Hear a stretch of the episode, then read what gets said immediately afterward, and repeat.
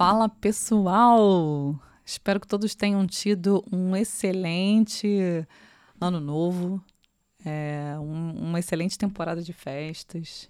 A gente fez um breve é, break nas nossas postagens e nas nossas gravações, mas agora a gente está de volta aqui no Casa 11 Podcast. E a gente vai, com certeza, dar continuidade às perguntas enviadas para nós a partir aqui do Telegram, do Instagram da casa. Então, mais uma vez, para quem está aqui pela primeira vez, eu sou a Ana, astróloga da Casa 11, e eu estou aqui com a Lina, minha aluna querida, e nós hoje vamos dar continuidade a esse segundo ano é, do nosso podcast astrológico, que tem sido recheado de perguntas e respostas e tititis, e planetas e aspectos. E astrologia. Em geral. A nossa pergunta de hoje é: Olá, Anilina, tudo bem? Desde a adolescência sempre fui muito namoradeira. E hoje percebo que a maior parte dos meus relacionamentos amorosos foi à distância. Alguns começaram à distância com planos de um dia morarmos na mesma cidade, mas terminaram antes que isso se concretizasse. Outros começaram presencialmente, seguiram assim por um tempo, mas por diversas razões da vida passaram a ser também à distância, e terminaram antes que pudéssemos voltar a morar no mesmo lugar.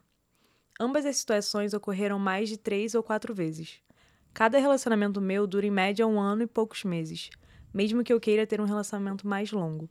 Gostaria de entender melhor esse meu padrão e como sair dele. Sou Ariana, com Lua em Libra, Vênus em Peixe e Ascendente em Ares. Beijos, adoro o podcast. Oh, tá vendo? Que legal.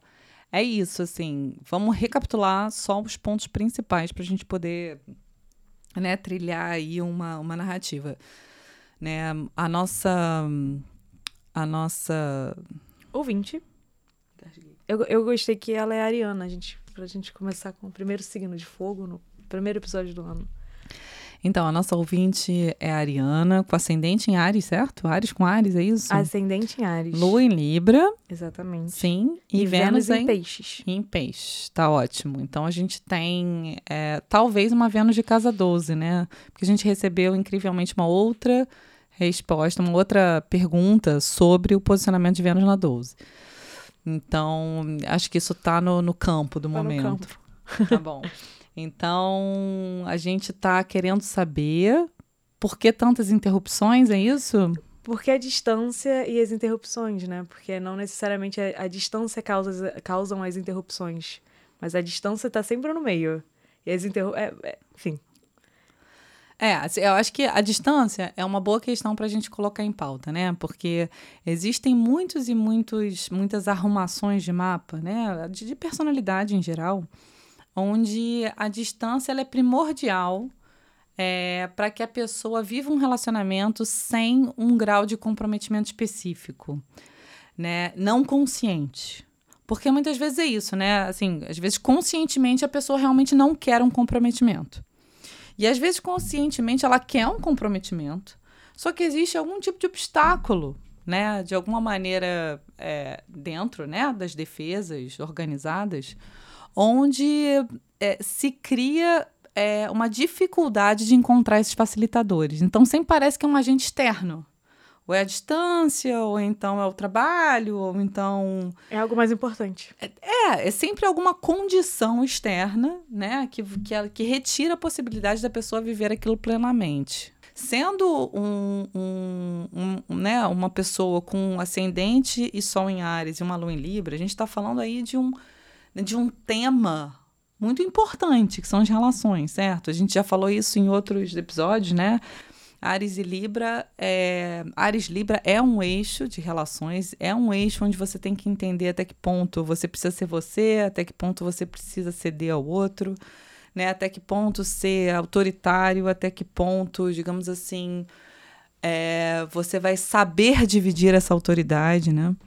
Então, assim, a gente está falando, na verdade, de uma dificuldade de negociação.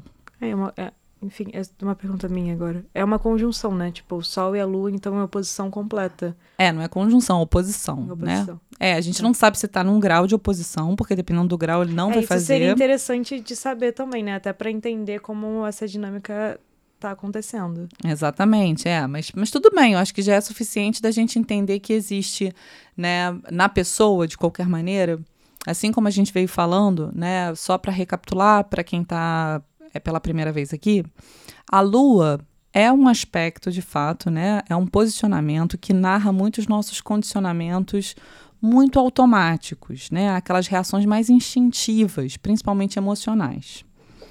Uma lua em Libra, automaticamente, ela vai ter essa tendência a querer se relacionar.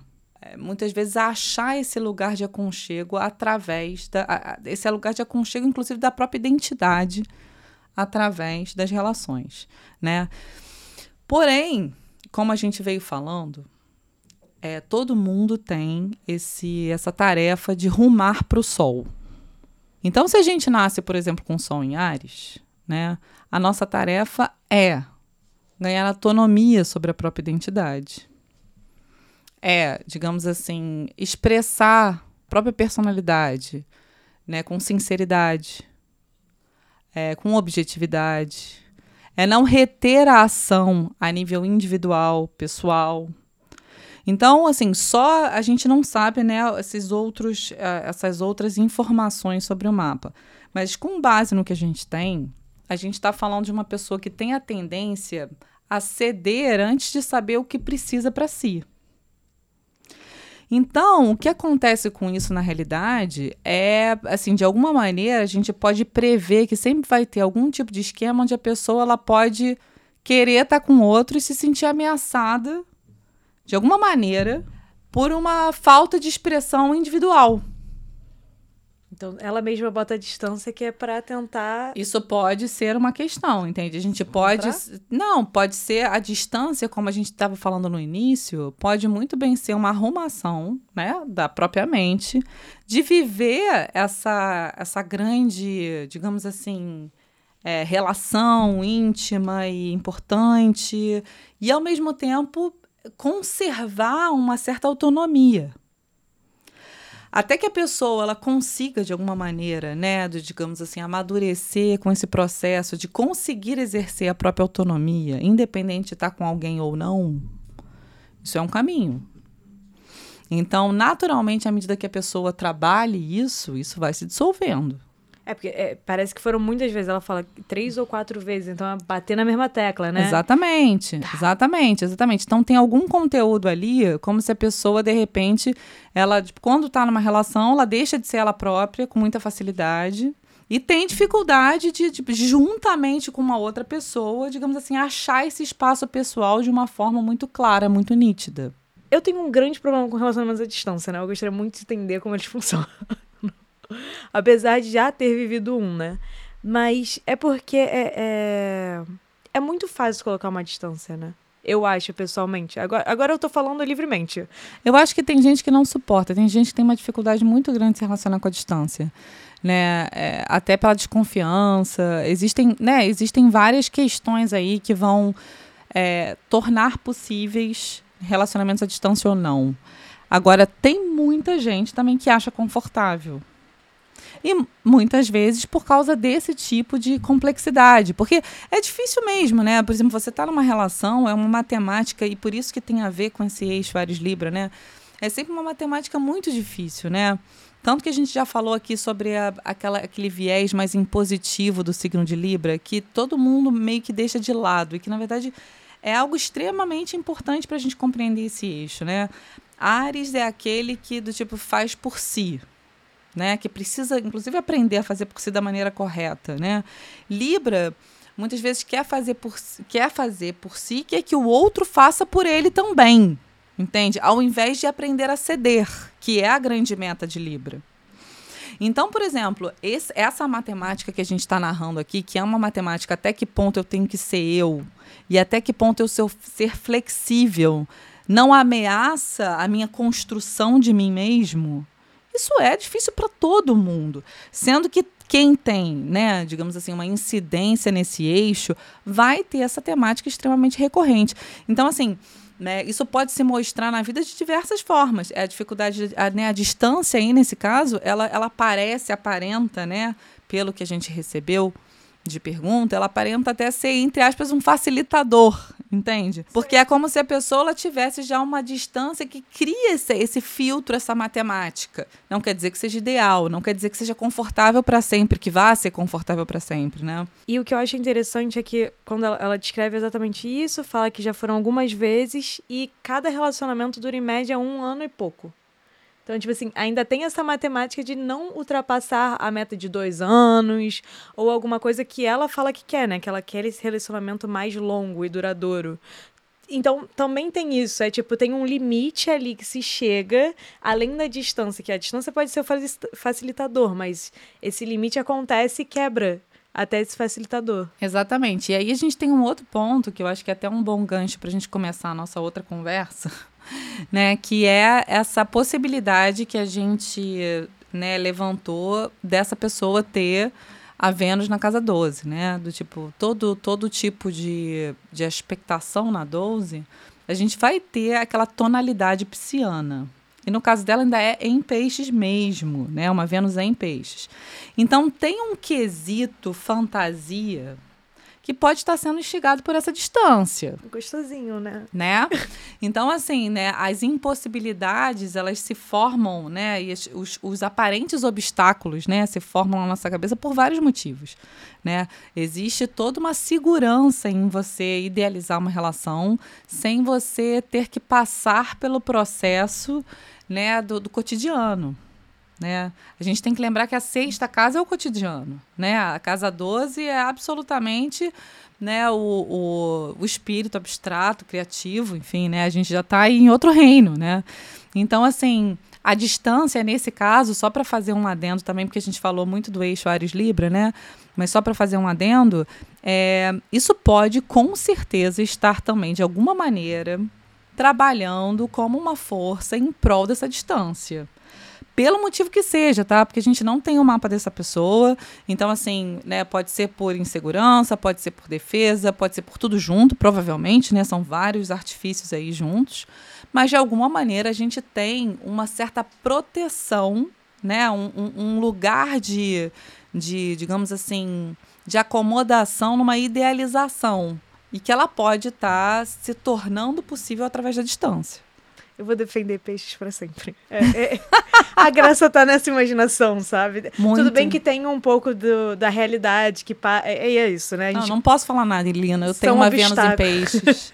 É, né? Você sabe muito bem, meu mapa é recheado de peixes, então assim. Mas é, é isso, é esses obstáculos que fazem a gente tentar voltar a gente pra vida real, mas na verdade. A gente não quer, né? Caraca, o que eu quero. Eu pessoalmente, é, não sei se ela vai, a pessoa vai concordar comigo, mas eu pessoalmente quero continuar idealizando tudo. Deus me livre viver a realidade de uma relação em embates e questões, dia a dia e.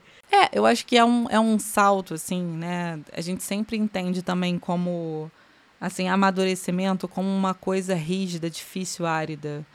Mas é, é isso, assim, né, também. Tem uma questão do amadurecimento da mente. À medida que a gente amadurece a nossa capacidade de entender a própria experiência, é, isso vai ficar, fica também, acaba ficando naturalmente sem tanto atrativo. Porque nada como você viver a vida de cara limpa. Né? A gente estava falando de um sol em Ares, então, assim, nada como você sentir a vida é, realmente transitando pelas suas veias, sabe? Assim. Então, chega um momento que, se você, por exemplo, também não ajusta um processo de idealização, mesmo sendo gostosinho, é, é isso, né? Você acaba sendo, digamos assim, voyeur da sua vida. Isso também não é legal a longo prazo. Então, assim, tô super no seu time, mas só pra gente colocar. Mas vamos puxar, né? Essa pipa pra pílula de que é, é, é de fato Isso, invariavelmente né? necessário. E, e, e é o que precisa para quebrar, né? Ela fala sobre entender o padrão, como sair dele. Entender o padrão é a primeira coisa, assim, para a gente resumir, né, um pouco a resposta. É, acho que essa essa capacidade de autonomia, é, de autorreflexão, de auto-orientação, ela precisa estar tá melhor organizada, provavelmente. É, às vezes não é que a pessoa não decida nada por si, né? Não é isso. Mas muitas vezes né, essa, essa segurança ela está sendo construída em bases não muito sólidas.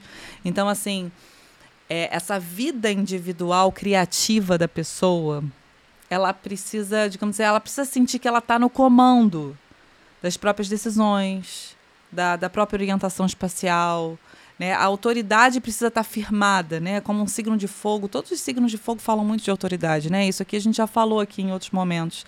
Então, assim, sempre existe um trabalho de você fincar no seu, né, no seu próprio eu, né, esse processo de autoridade, que normalmente ele é, do tipo, naturalmente, né, ele é fixado do lado de fora, com todo mundo, né?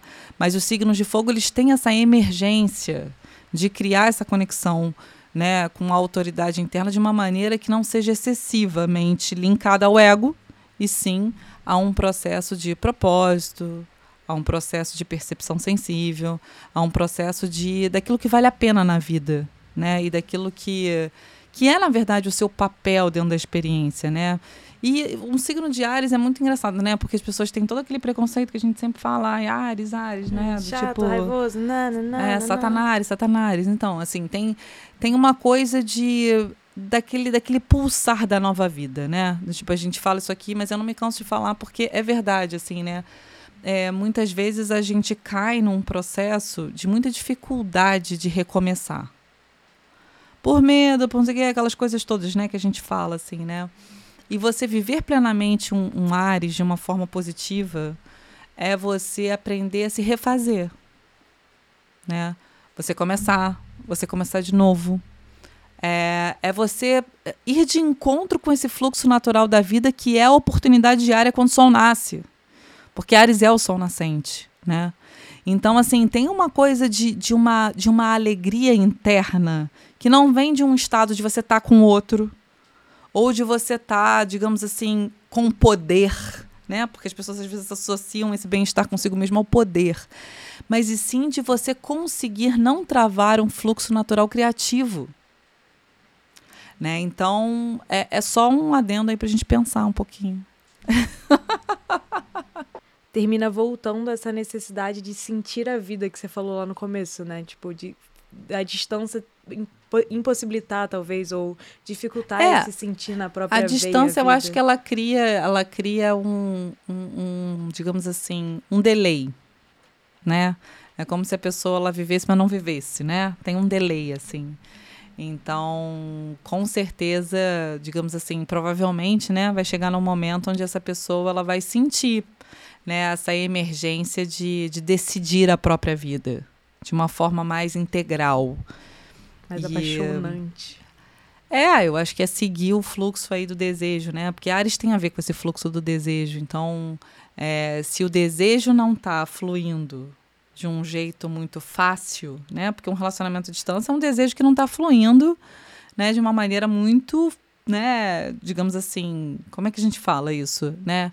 De uma maneira concreta, talvez. Ou é, né? de uma maneira fácil, Sim. certo? Não está fluindo de uma maneira fácil. Então, há de se pensar que existe uma trava, na verdade, é, provavelmente para colocar vários desejos em curso. Que é uma outra questão que a gente pode levantar aqui, né? Então, assim, o que, que é você conseguir bancar o próprio desejo, né? Mas aí eu acho que isso aí é, já fica para outro episódio. Acho que a gente teve bastante coisa aqui hoje. E voltando, eu acho que o podcast 2023, Ares, com toda essa energia de começo, é... enfim, eu espero que a gente tenha conseguido responder para você um pouquinho da sua dúvida. Se ficou, já sabe, manda pra gente de novo. Ou outra coisa que você queira saber. Responde, comente. Enfim, a gente aqui adora receber o feedback de vocês. E é isso, a gente fica aqui com esse primeiro episódio, voltando com muita alegria. Muito obrigada, Lina. Obrigada, gente.